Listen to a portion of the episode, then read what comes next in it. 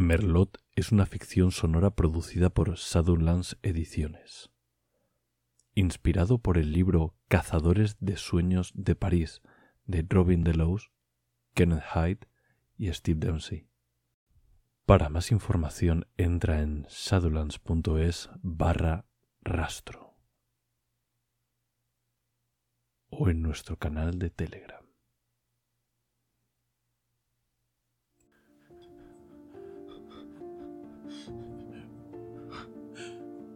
Huía. Era difícil, era difícil saber de qué era, era imposible. Era imposible saber hacia dónde. Pero, pero huía. ¿Por qué no había despertado de esa pesadilla? ¿Por qué seguía ahí?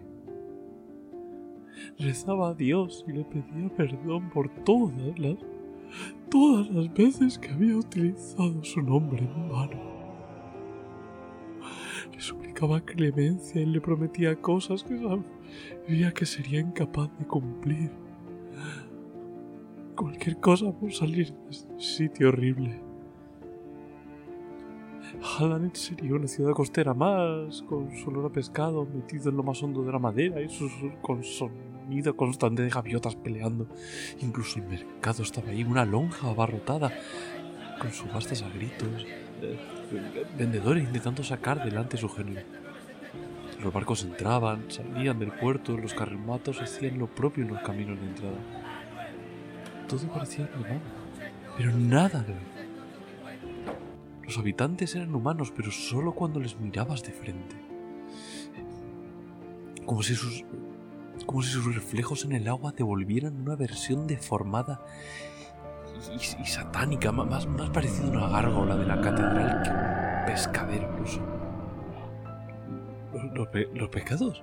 Los pecados eran irreconocibles, algunos parecían pequeños fetos que boqueaban en busca de aire y otros te recordaban a perros dados la, la vuelta, como si su carne estuviera alrededor de la piel. Era, era, repugnante, pero totalmente normal para estos seres que lo comentaban con regocijo. pensaba que seguía borracho. Borracho era la, única posibilidad.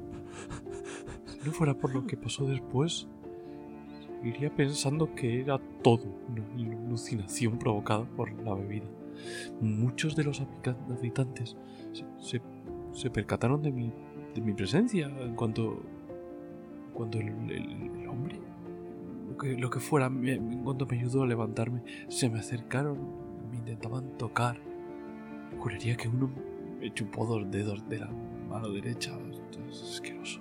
Estaba completamente agobiado. Los seres se amontonaban a mi alrededor, aspiraban fuerte. Parecía que mi, que mi olor les resultaba delicioso. Mi salvador empezó a increparles, les gritaba, y, unas aletas le salieron del cuello. Siseaba y enseñaba unos dientes más puntiagudos de lo habitual. En un momento dado, algunos saltaron mi protector sacó un cuchillo de no sé dónde y le cercenó el cuello a uno. Una sangre putrefacta y hedionda, negra, semicoagulada, con olor a gangrena y marisco.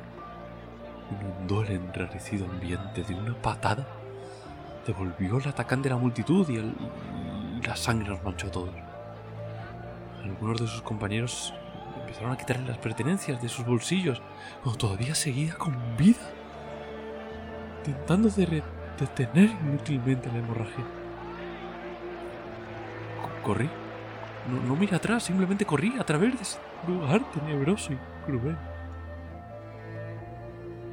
Mi, salvador me perseguía, se había zafado de los demás y me seguía. Parecía exigir un, pago por, por lo ocurrido. Huía sin saber a dónde. Pasaron tres días antes de que volviera a París. Para entonces, era evidente que la pesadilla no era fruto del alcohol.